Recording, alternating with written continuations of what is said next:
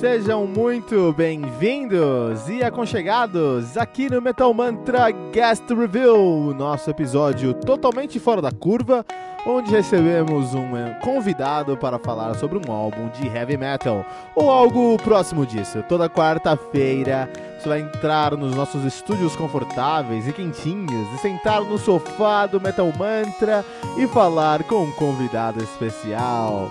Nos mande suas perguntas, sugestões, críticas, correções, elogios ou quaisquer outros comentários através do nosso e-mail, que é o metalmantrapodcast@gmail.com, Facebook, Twitter ou Instagram, que é arroba metalmantrapod, ou através do nosso Anchor FM, que é o anchor.fm barra metal sagrado. E fique agora com mais um episódio do Metal Mantra Guest Reveal.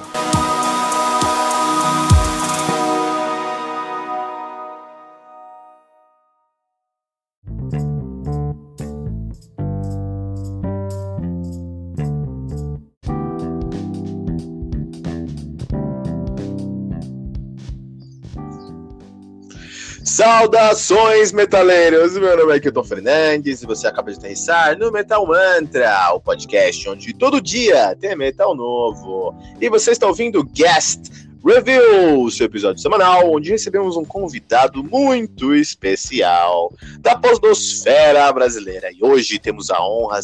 Tá sentindo esse cheiro de naftalina aí subindo pra, pra gente? Esse cheiro de, de um pouquinho de mofo?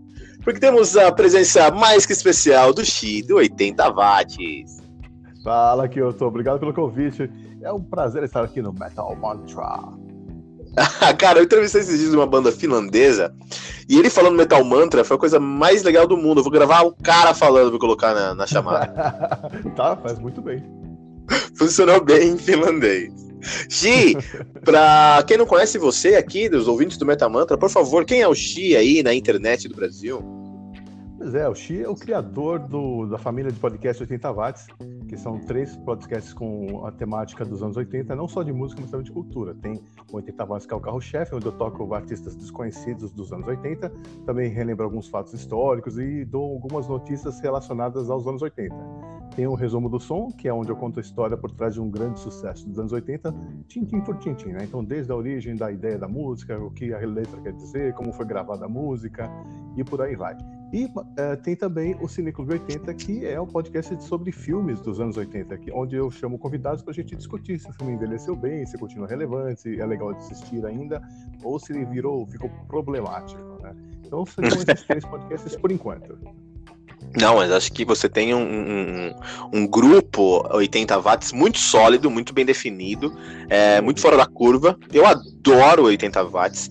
É, aquele, o seu episódio do, do, do Cine 80 com o do Chevy Chase, quando é daquele, daquele, é, daquele filme do Chevy, do, do Chevy Chase? Férias Frustradas? Meu, eu escutei aquele episódio em loop, cara. Juro pra você, cara. Foi muito gostoso aquele episódio. Que legal, fico feliz em te receber aqui, Xi. Um grande prazer pra gente. Pô, prazer é meu. E aí, eu tenho que fazer aqui um, um disclaimer antes da gente começar o nosso episódio, né? Ah, consegue me ouvir? Deu um, deu um estalo aqui. Consegue me ouvir? Sim, sim, sim. Não instalo, mas tá tudo certo aqui. Então, eu tenho um, dis um disclaimer para fazer antes da gente começar aqui. Algumas, algum, um tempo atrás, eu tava lá no grupo do Telegram do Chorume, lá com alguns amigos, a gente tava conversando sobre algumas coisas. E apareceu ali a, a, a discussão, né? A, a gente começou a falar sobre um álbum da Mara Maravilha. é, o Curumim. Curumim da Mara Maravilha. E na época. Olha, pode falar. Vindo do chorume, não duvido de nada, viu? eu acho que tava conversando com o Davi. Depois apareceu o Wesley lá falando. O Wesley sempre só, só fala merda, Wesley, né? Apareceu falando bosta lá. Mas o, o, a gente tava conversando sobre isso lá naquele grupo. E na época eu tinha um podcast também de música, mas ele era mais técnico, né? Mais do que é o Metal Mantra hoje. Então, a gente entrou nessa brincadeira. Eu te interrompi novamente, desculpe. Não, não, era 99 ou alguma coisa que eu não vou lembrar o resto. 99 vidas. 99. 99 Devils. Ah, verdade. 99 vidas. Ah, esses atos falhos. Aí o que acontece? Aí é, a gente entrou numa brincadeira de resenhar o Curumim da Mara Maravilha a nível técnico, a nível road crew. Foi uma das melhores coisas que aconteceu. A gente nunca lançou isso, nunca gravou, mas deveríamos ter gravado. E hoje você me dá a oportunidade de reinventar esse formato, Xi. Ah, bom, pensei que a gente ia comentar o disco da Xuxa, alguma coisa assim. O show da Xuxa 1 até que eu conheço, porque eu toquei muito pra minha irmãzinha, né? Mas a Mara Maravilha, eu confesso que não ouvi nada. não, é exatamente. Você, você me convidou para reinventar esse, esse, esse formato e hoje nós falaremos sobre o show da Xuxa de 1986, cara. Que demais. Que é, demais. Foi, foi, foi uma zoeirinha ali que eu fiz na hora de reservar um horário, né? Porque... Não, mas é. achei ótimo, achei ótimo. Não, é sério? Você já falou não, eu... da Xuxa? Você acha, você acha que eu não achei ótimo? tá. Vamos lá. É, na verdade, eu, eu, não lembro nem se era show da Xuxa. O show da Xuxa era o nome do programa infantil dela, né? Mas os discos da Xuxa. Eu não, peraí, você... outro nome. Não, você, ó, você mandou o link pra mim. Eu escutei o álbum eu pesquisei sobre o álbum. Eu descobri que um dos compositores é, é parente de uma cliente minha. É. É, vamos agora, a gente vai ter que falar sobre, sobre o show da Xuxa, rapaz. Tá brincando. Você me deixou agora no hype para falar sobre o show da Xuxa, cara. Tá. Então a gente tá falando o quê? Tem, porque teve uns cinco, não, quatro, vai, nos anos 80 que que ela lançou, né? Eu lembro bem, acho que do primeiro, aquele que ela tá com a pose assim de com a perna esticadora, com aquela calça colorida, acho que é o segundo álbum daquele período. É, eu não sei a ordem, foi o único que eu escutei, na verdade, que foi o show da Xuxa, aí que você tá falando. É, ah, sim, o show da Xuxa. Uhum. tá. Mas ó, eu quero, quero ver a sua perspectiva sobre esse álbum, eu quero entender como, como esse álbum é pra você. Antes disso, só um outro disclaimer bem rapidinho, cheio de disclaimer hoje, né? É, eu nasci em 87, esse álbum é de 86. Eu nasci em 87. Em 89, eu fui com a minha família para Nevada. E a gente ficou lá até 98, quando eu voltei pro Brasil. Uou. Então não vi isso aqui. Eu não vi nada disso aqui acontecendo. E, e mesmo eu... assim você curtiu a ideia? Mas é essa, essa, é essa perspectiva, porque eu olhei pro show da Xuxa sem o olho da nostalgia, eu olhei como um álbum musical, cara. Você tá me gozando. Olha, você tô... que os, músicos, os músicos que é participaram, contratados para trocar com a Xuxa eram músicos tops, né? Pô, mas é exatamente. O Frejá, Rita Lee faziam é, composições pro, pra Xuxa. Então, assim, os músicos que acompanhavam eram músicos, a gente chama de hired gun, né? Só fera, cara. Então, assim, mas... musicalmente não tem o que falar. Agora, a questão da composição é outra história, né? Não, mas é esse o, o, o, o prisma, a perspectiva que eu quero trazer aqui. Eu quero entender que você lembra desse álbum, como você se sente, porque esse álbum deve ter um apelo emocional para você, logicamente. E eu quero também falar sobre a parte musical desse álbum, porque tem coisas nesse álbum que são totalmente descartáveis, mas tem coisas nesse álbum que são preciosíssimas. Bom, então antes de começar, deixa eu me desculpar aí com os ouvintes, porque eu fiz uma brincadeira, o Kilton levou a sério, agora a gente mudou em cima da hora para conversar sobre a Xuxa. Originalmente eu pensei em da gente conversar sobre um disco do Kiss, ou o Love at First Thing do Scorpions, alguma coisa assim, ou Somewhere in Time do Iron Maiden, mas a gente vai falar de Xuxa, beleza? É, um você me trouxe agora uma perspectiva. Mas, ah, pô, você pode aparecer aqui sempre que você quiser. Sempre que você quiser. Pra Opa, então aí, então. É só convidar que eu, eu, nunca digo não. Legal. Não, mas vamos ah. lá. Ó. Eu, eu lembro de, de, pelo menos três músicas que me marcaram aí, que é o. Aquela do Bom Estar Com Você, que eu acho que é. é Doce Mel? Doce Mel, acho que é o nome da música. Doce Mel. Né? Doce Mel, exatamente, é, Doce Mel. Tem a da Xirra, e aquela do Quem Quer Pão. Quem Quer Pão é maravilhosa, né? Mas tem um contexto histórico. Esse álbum aqui, ele não é só um álbum de música, ele fazia parte de um programa de TV, né? Como é? Como é? Sim, a, a, a Xuxa, bom, ela começou na manchete, né? E foi quando eu comecei a assistir, eu já era grandinho demais para ser baixinho da Xuxa, mas eu assistia, é, dependendo dos horários, até conseguia ver um bom pedaço do programa dela. Mas, assim, era claramente um programa de criança, né? Oi? Era de manhã? Eu, eu lembro que era de manhã, assim. Eu não lembro se era um pouco antes do almoço ou era bem mais cedo. que Eu acho que era um pouco antes do almoço. Né? E... Mas aí quando ela foi pra Globo, aí sim virou o show da Xuxa. Na Manchester era o Clube da Criança, né? E aí virou o show da Xuxa na Globo. E foi que teve aquela super produção, né? Do, do da nave espacial, dos bichinhos do Praga e do. Eu esqueci o outro do. Praga eu, o... eu não vou lembrar também, mas. É, bom, então, o que importa é a música. O que importa é a música, né? Mas assim, eu, eu sempre achei muito legal, porque apesar de serem músicas para criança, eram músicas com guitarra. Então até dava pra ouvir, né? Não, mas musicalmente falando, agora a gente chegou num ponto que eu posso falar sobre. É a única coisa que eu tenho de, de, para acrescentar nesse podcast hoje, desculpe-me, é sobre a parte musical de, dessas músicas, né? E aqui é muito interessante como é, eu senti duas coisas bem legais nesse álbum aqui, assim, bem interessantes. Duas, uh, duas coisas bem pungentes. Primeiro, você tinha claramente um núcleo nessa banda, onde é, a banda queria experimentar com coisas dos anos 80 aqui. A gente vê isso no teclado. Uhum. O teclado desse, desse, álbum aqui tem um, um, um, quê de, de, de Yes, de Genesis, logicamente, diluído a, a, a, uma grande potência, mas aquela história de você começar com um acorde bem aberto, sabe? Uh, uh. E, o teclado ele tem um. Dá pra tá ver bom. que o cara. O cara escuta. Não, você, você não tá levando a sério, Sr. Xi. Tem-se o tecladista dessa banda, não sei quem é o cara, mas ele escutava Genesis no Walkman. Ou no LP, não sei, em casa. Eu sei, não. Eu, eu, eu, eu, comentei, os caras que eram contratados para acompanhar a Xuxa eram super músicos. Então, assim, ah, se bobear, não precisava nem ensaiar, sabe? Era só falar que tá em que. É, qual o tom da música? Tá, qual a levada? Tá, beleza, vai cantando que a gente vai. Então, tipo... E dá, dá pra sentir que tinha, dava pra sentir que tinha alguém enfiando o dedo no som. Por quê? Esse tecladista, dá pra sentir que ele tem essa pegada aí de yes, ele tem uma pegada mais mais acorde progressivo, assim. Não que, ele, que, o, que o álbum seja progressivo, longe disso, mas ele tinha essa pegada de, de um acorde mais progressivo. O baixista, ele tava numa pegada de fazer um som ali super, é, super é, é, é, é fora da caixa. Ele brinca com tríade aberta em todas as músicas. Não tem uma música que ele fica na tônica, ele pega a e não só tríade, ele pega a aberta todas as músicas, cara. Então ele tava ali, pô, deixa eu fazer o nome aqui. Tava nessa, nessa pegada. Só que dava para ver que tinha um produtor falando assim, ó, isso aqui tá muito, tá muito agressivo, hein? Coloca uma coisa mais brasileira aí. Coloca uma coisa mais, mais, mais, mais leve, porque o guitarra, o guitarra dessa, dessa desse álbum todo a guitarrista, da guitarra, todas as guitarras desse álbum, tirando uma música que eu vou pegar aqui, qual é o nome? Mas todas as guitarras desse álbum aqui é totalmente influenciada por guitarra baiana, é Pepeu Gomes puro.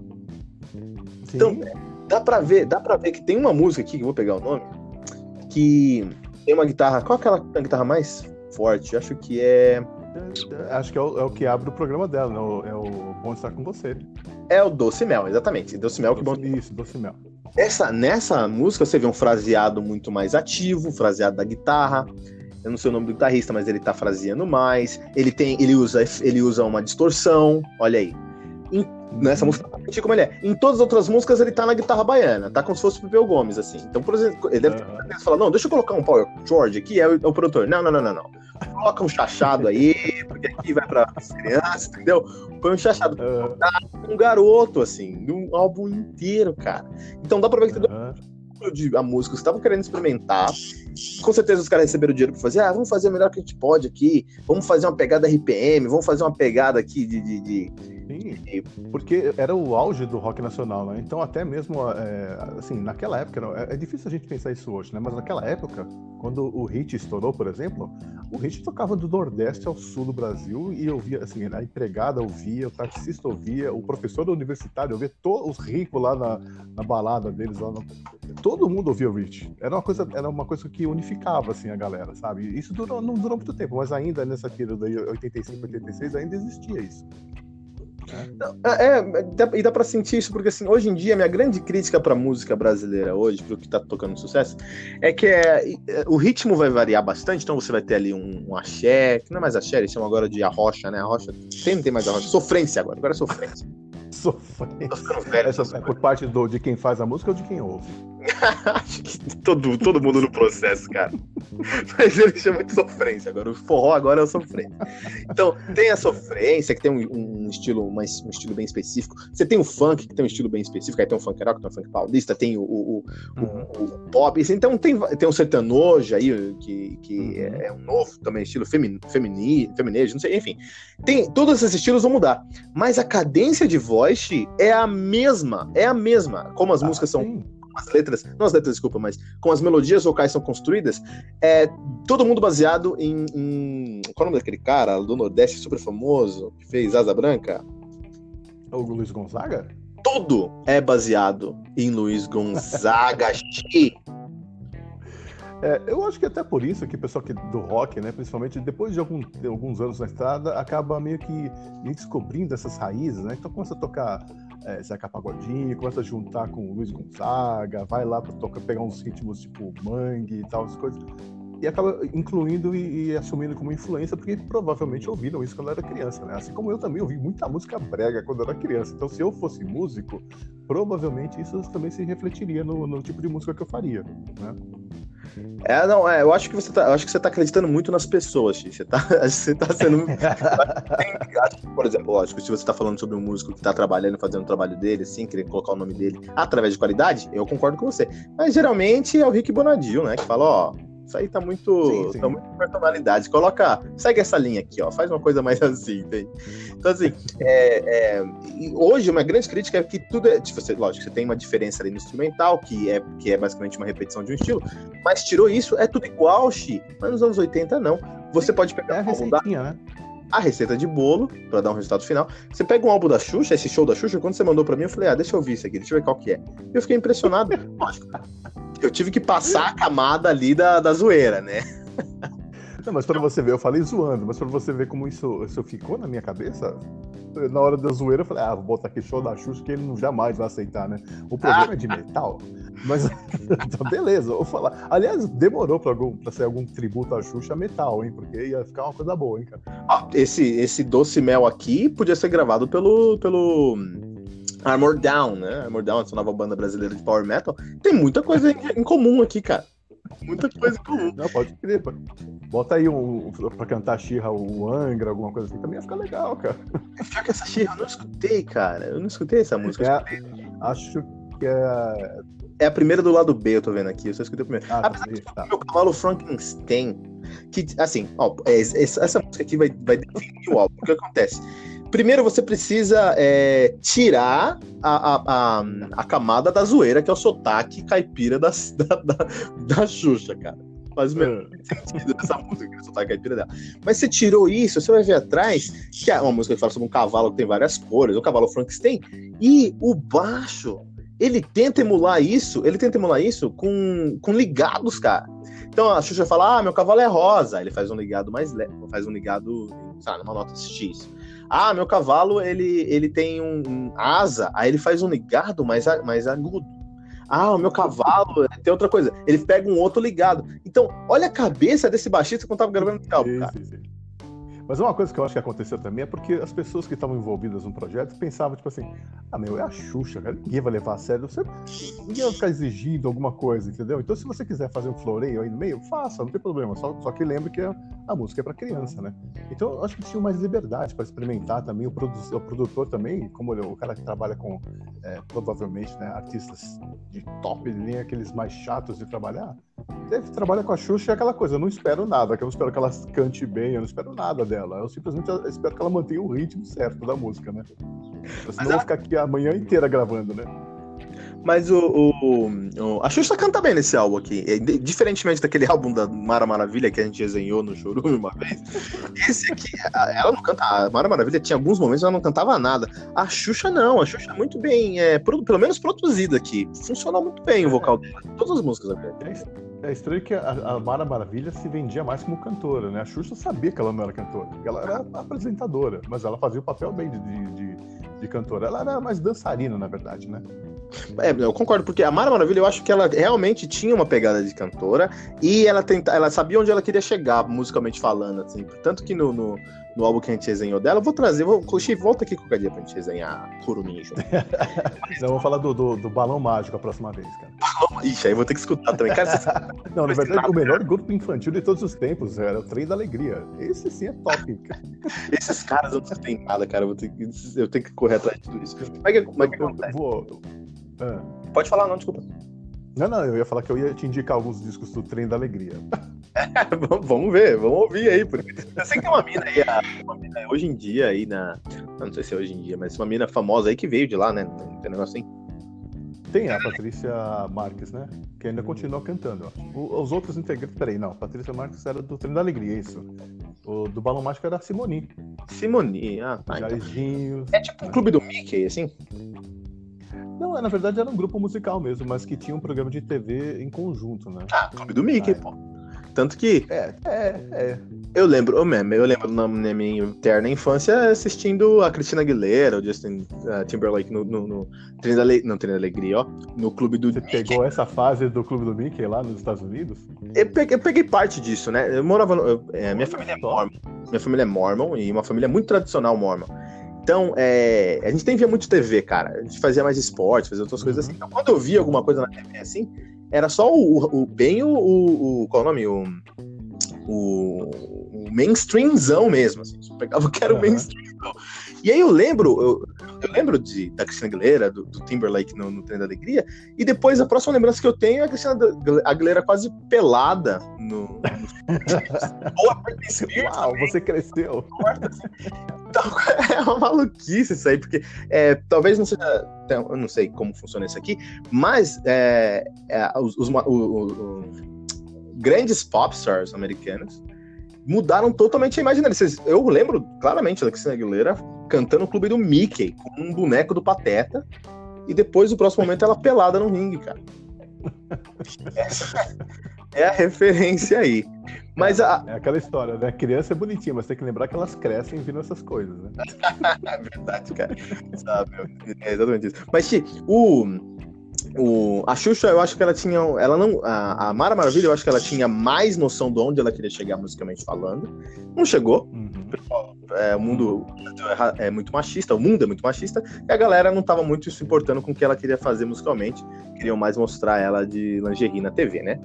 Mas o, o um, mas ela tinha uma noção de onde ela queria chegar musicalmente. Tanto que quando a gente desenhou esse álbum do Curumim, tinha uma pegada de pagode anos 90 ali. É um, isso foi nos anos 80, então, proto-pagode anos 90, cara. Coisas como, como é, Raça Negra beberam na fonte de Mara Maravilha. Eu tô denunciando aqui. Pra toda, toda a podosfera. Já. Ah, porque antes dela. Ah que antes delas, nos anos 70, por exemplo, eu, eu cresci, você cresceu assistindo o Clube do Mickey, eu cresci assistindo Vila Sésamo, né? E as músicas que tinham lá eram músicas cantadas pelos, pelos bonecos, era uma coisa assim bem menos pretensiosa. Não era uma questão de, uh, você não via aquilo como um grupo, né, fazendo um, gravando um disco, coisa. Era uma música incidental, tava lá porque o bonequinho tava lá na tela, tocou a musiquinha. Isso mudou nos anos 80 também, né? É, o que faz bastante sentido, né? Porque é, eu tenho para mim que os anos 70 eram, eram anos muito mais ingênuos. Você colocar um boneco cantando, a galera vai, uh, vai se impressionar mais. Acho que nos anos 80 a galera já tava meio que desligada disso um pouco, certo? É, porque assim, ver. Eu, eu, lembro de, uns, de umas roupas que a Xuxa usava que, vou te falar, cara, aquilo ali era só, só no Chacrinha, via coisas daquele tipo, sabe? Ah, isso foi um outro choque cultural meu, porque eu cheguei, quando eu voltei pro Brasil, um pouco depois, 2000 alguma coisa, 2000, 2001, eu comecei a ver, comecei a ver, todo mundo passava, ligava a TV, passava lá no sábado o programa da Xuxa no sábado, cara.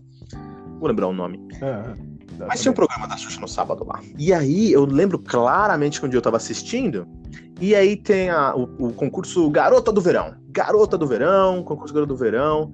E aí vi, começaram a apresentar as garotas do verão, todas as garotas vinham com um cara, um modelo grande, assim, um cara de uns 20, talvez 30 anos. E todas as garotas do verão, ah, qual é o seu nome? Joana, quando você tem 15? Qual, é o seu nome? Milena, quando você tem 14? Todas as garotas do verão tinham entre 15 e 16 anos, cara. Todas, todas, todas. Eu falei, que isso, cara? É uma menina de 15 anos com cara de 22 de lingerie na TV. O que tá acontecendo, cara? Pois é. Mas o pior, acho que a pior de todas que eu vi foi no programa da Angélica, cara. Ela tinha sempre uma atração musical, né? E nesse dia foi a banda Cascaveletes, lá do Sul. Cascaveletes. O nome da música é aqueles Cascaveletes. E é o nome da música, singela música que eles tocaram no programa é Eu Quis Te Comer. Minha nossa. Era uma coisa assim, cara. E aí eu lembro que ela acabou a música, ela foi lá, e aí, legal, o nome da música? É, eu quis te comer. Ah, beleza. Então, mas. Minha nossa. E tem um monte de criança do lado ali, cara. Eu falei, gente. Que isso, cara. Isso é muito chocante pra mim, coisas como esse, esse, esse, Gatas do Verão, coisas como Banheira do Gugu, não fazia o menor sentido. Aquilo, eu falei, o que, que é isso? Tá passando é domingo, duas da tarde, cara, o que tá acontecendo? Ainda mais eu imagino você com a criação que você teve, isso aí realmente é praticamente Não, foi Playboy, né? Foi muito chocante, cara. Foi muito chocante, cara. Depois, depois as coisas começaram a ficar mais tranquilas em casa e tudo mais, mas é, é, foi um choque grandíssimo. Agora, a Xuxa, a Xuxa, ela, ela foi pra Globo, ela tinha um programa dela na TV, ela tinha um, um álbum dela, mas ela fazia as turnês dela também. Ela saía, é, é, grande parte do, veio das turnês dela, certo? Sim, até na Argentina, ela uh, chegou a passar na TV de lá um tempo. Nossa, eu sou enciclopédia, cara. Não, eu tava lá, né? Eu testemunho ocular da história. Eu tava lá, eu acabei vendo de tabela, né?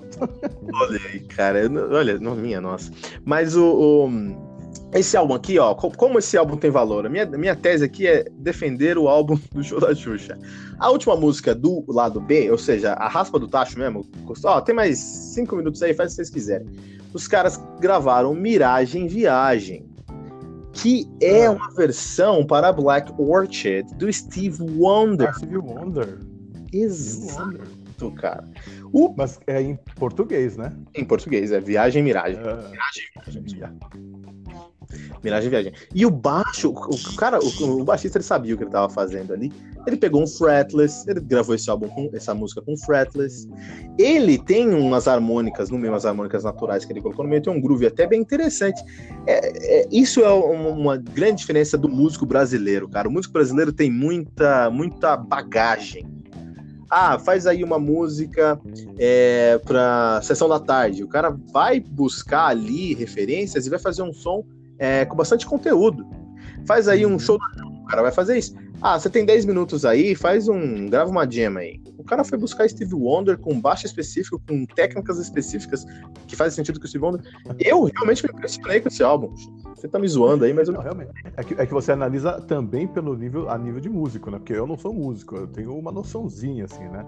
Mas essa música que você tá falando não era com a Xuxa que cantava, né? Porque eu lembro que quando eu botava esse disco com a minha irmã, é, tinham outras vozes. Eu tinha, tinha um cara, acho que era o Evandro Mesquita, cantava alguma faixa. Talvez o, já saía, nem lembro. O, o Evandro Mesquita cantava Garoto Problema. Música que foi escrita pelo Frejá. Olha aí, você tem praticamente né, o supra-sumo da, da, dos anos 80 do rock nacional, né? Frejá, Evandro Mesquita. Miragem, Miragem Viagem foi cantada pela Patrícia Marques, lá do Trem da Alegria. Que é do Trem da Alegria, é. Uhum. É uma, é uma música do Steve Wonder, que eles fizeram uma versão aí. Essa música era legalzinha, era boa, era boa mesmo. A Rita Lee escreveu Peter Pan desse álbum aqui. Tá, essa eu não vou lembrar. Por título eu não vou lembrar. Sabe por quê? Porque eu geralmente colocava o disco ali, botava desse agulha e ficava lá com a minha irmã brincando e tal, né? E eu, ela gostava de dançar, então eu ficava lá olhando. E aí eu queria, eu queria entender um pouquinho mais dessa sua memória afetiva para esse álbum. Pois é, a minha irmã, quando ela fez o aniversário de um ano, a gente fez uma festa grande para ela e tal. E o disco escolhido para ficar rolando ali né, várias vezes foi exatamente o show da Xuxa. É, então, assim, eu lembro de, de, ouvir várias dessas músicas em repeat, assim, né? E não só o primeiro, acho que o, o segundo também, acho que ou o terceiro, não lembro. Tinha um que era o agora, agora me pegou sem, sem preparo aqui, eu preciso dar uma, uma lembrada aqui. Tinha uma ah. música que era super bonita, inclusive a, eu ouvi essa música num treinamento de aprimoramento pessoal. E é campeão, campeão, chamava o nome da música. Que a letra é muito legal, cara. E assim, como você coloca num contexto, como a gente tá falando de fazer várias ressignificações para a vida, tal, e como você muda a sua vida para alguma coisa melhor, essa música ficou marcada assim para mim. Ela, ela, eu comecei a ouvir a música com outros ouvidos, sabe? Então, assim, é, para mim é, tem uma ligação sentimental porque eu, eu, lembro muito da minha irmãzinha, né? Quando eu ouço esse primeiro disco, aliás, o segundo disco da Xuxa, não show da Xuxa. É, mas eu acho que o que tem as melhores músicas não é esse, eu acho que é o terceiro, que tem a, a Hilarie, acho que é o eu, eu, acabei escutando Hilarie aqui nesse álbum, porque eu escutei pelo Spotify. E aí lá, acho que tinha lá, mas acho que tinha como bônus mesmo. Hilari Hilarie é um, é um, foi uma música que foi desenhada ali, na minha, minha percepção, você pode me ajudar. Foi uma música que foi desenhada ali para fazer uma homenagem a culturas afro-brasileiras, ou não? É... Bom, pode ser que sim, porque nesse mesmo disco tinha uma música que era de. falava de índios também, né? Então. Pode ser. Pode ser porque, que... Até porque é, a Xuxa ela sempre tentou criar uma coisa assim, fazer uma algo que tocasse as crianças do, do Oiapoque ao Chuí, sabe? Então tinha que ser uma coisa que fizesse sentido para todo mundo. Se bem que hilaria, eu não sei nem o que, que significa isso, cara. Eu, Mas não parece. Cantava. Parece alguma coisa, alguma coisa de afro, a cultura afro-brasileira para você, hilarie? Sim, parece, parece. Terminando com E, sim. Desse, desse jeito escrito, sim. A grafia me lembra. Sim, mas eu não. Na letra, não me lembro de nada, assim. Deixa eu ver se tem aqui. Vamos ver. Mas o, o nessa música Larie, o, eu acho que tem essa pegada afro-brasileira, porque a, o baixo dessa música, por exemplo, é o baixo que você vai escutar em qualquer. Tem, tem o que a gente chama de tria, de dourada, que vai ter em qualquer é, música de axé baiano dos anos 80 pra frente. Ah, sim, sim. Tinha uma coisa meio trio elétrico, assim, meio Armandinho, Dodô Osmar, essa coisa. Muito. Eu, eu não sei porque, acho que era da época, né? 80 e final dos anos 80, o Alambado tava em alta e tal, então vai ver que era isso. Enquanto que no primeiro, 85, era mais rock nacional que estava em alta. Então tem, assim, o, o, disco é produto da época, né? Se naquela época tivesse tocando funk, a Xuxa ia ter gravado um funk.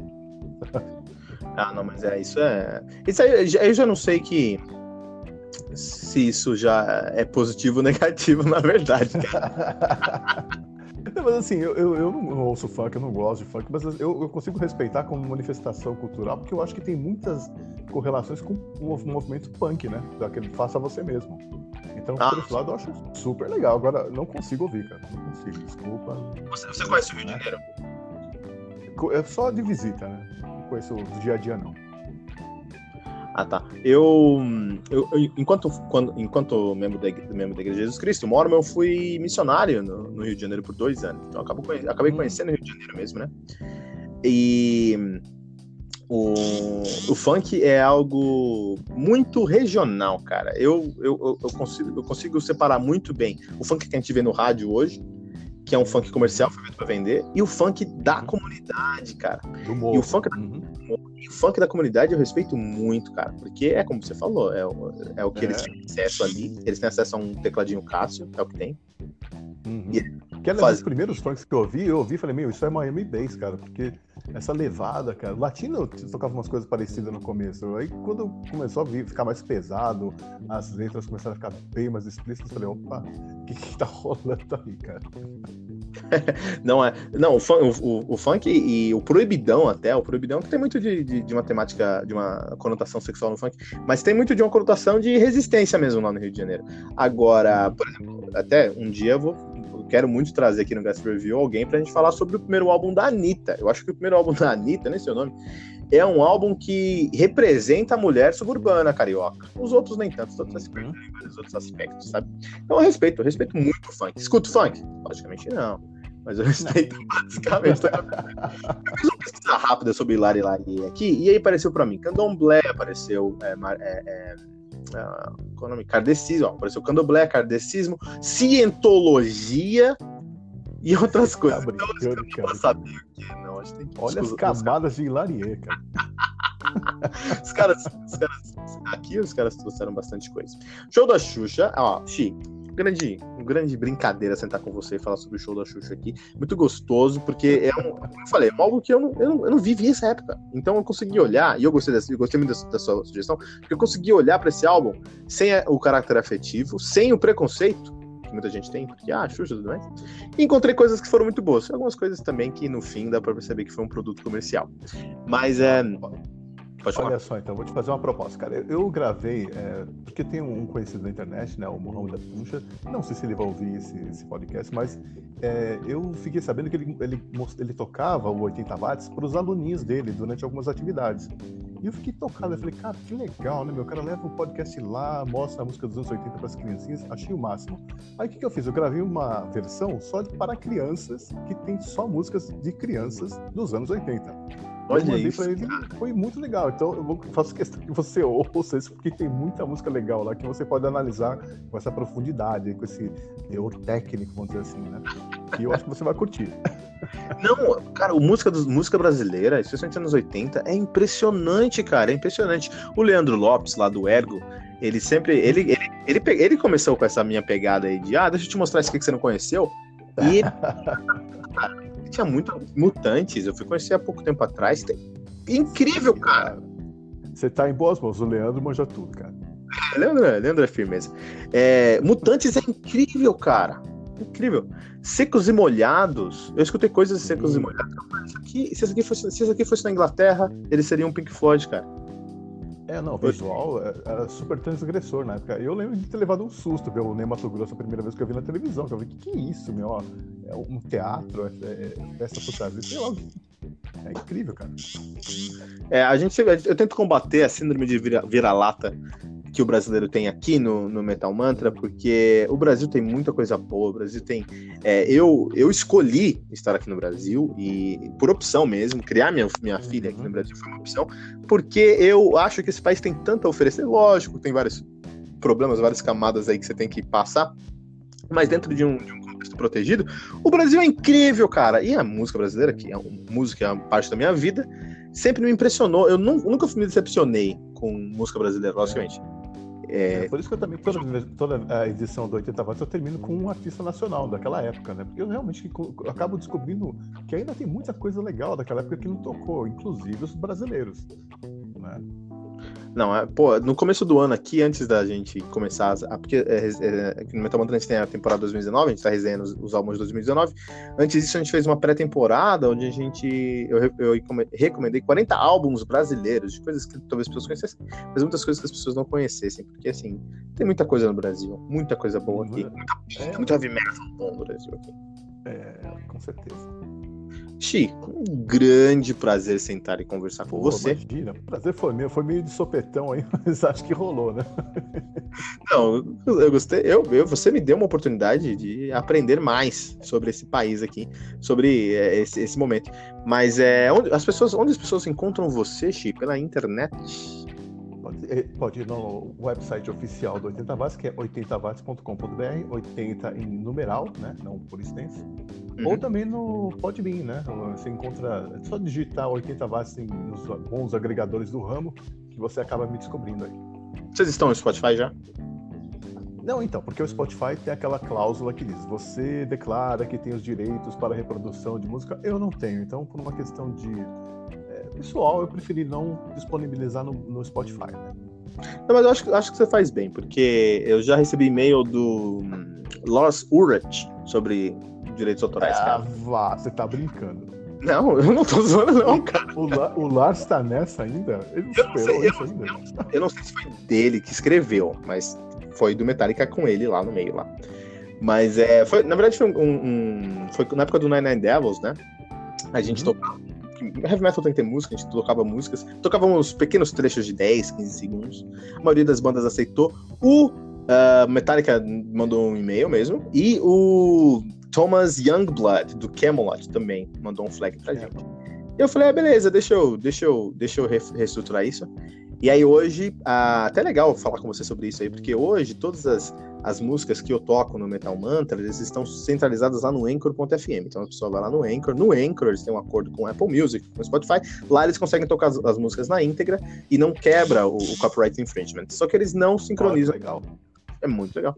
E eles não quebram esse, esse o, o copyright, não dá copyright infringement, mas eles não sincronizam com os agregadores. Então você tá ouvindo aqui, olha só, pessoal, você tá ouvindo aqui o guest review excelentíssimo com o X sobre o show da Xuxa. Eu até pensei que foi isso que você pensou. X show da Xuxa. Eu falei, ah, essa foi a pegada.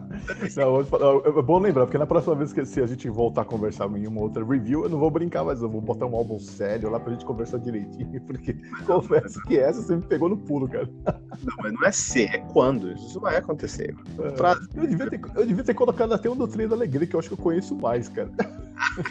cara, eu, eu conhecia todos da mesma maneira, eu ia ter que escutar tudo de novo.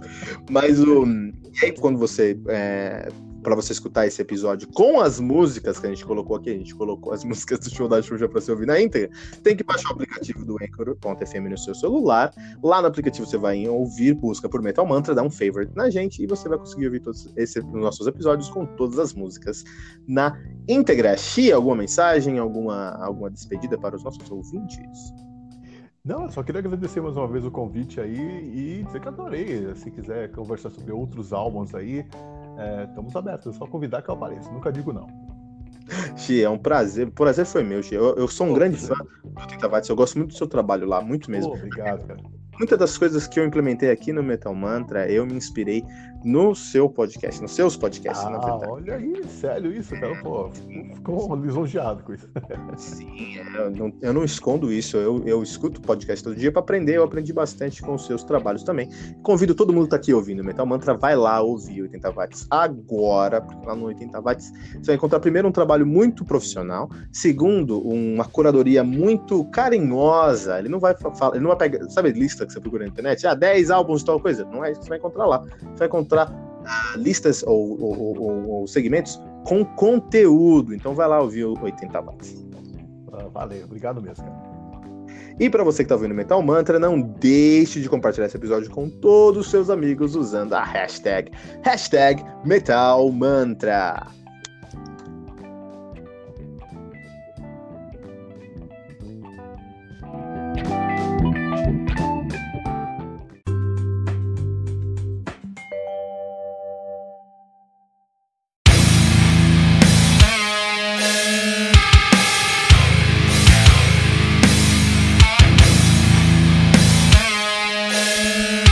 Ficamos por aqui com o nosso episódio de hoje do Metal Mantra, o podcast onde o metal é sagrado. Lembrando que você pode encontrar todo o nosso conteúdo no anchor.fm barra metal sagrado ou em qualquer rede social como arroba metalmantrapod. E não deixe de compartilhar esse episódio usando a hashtag, hashtag Metal Mantra.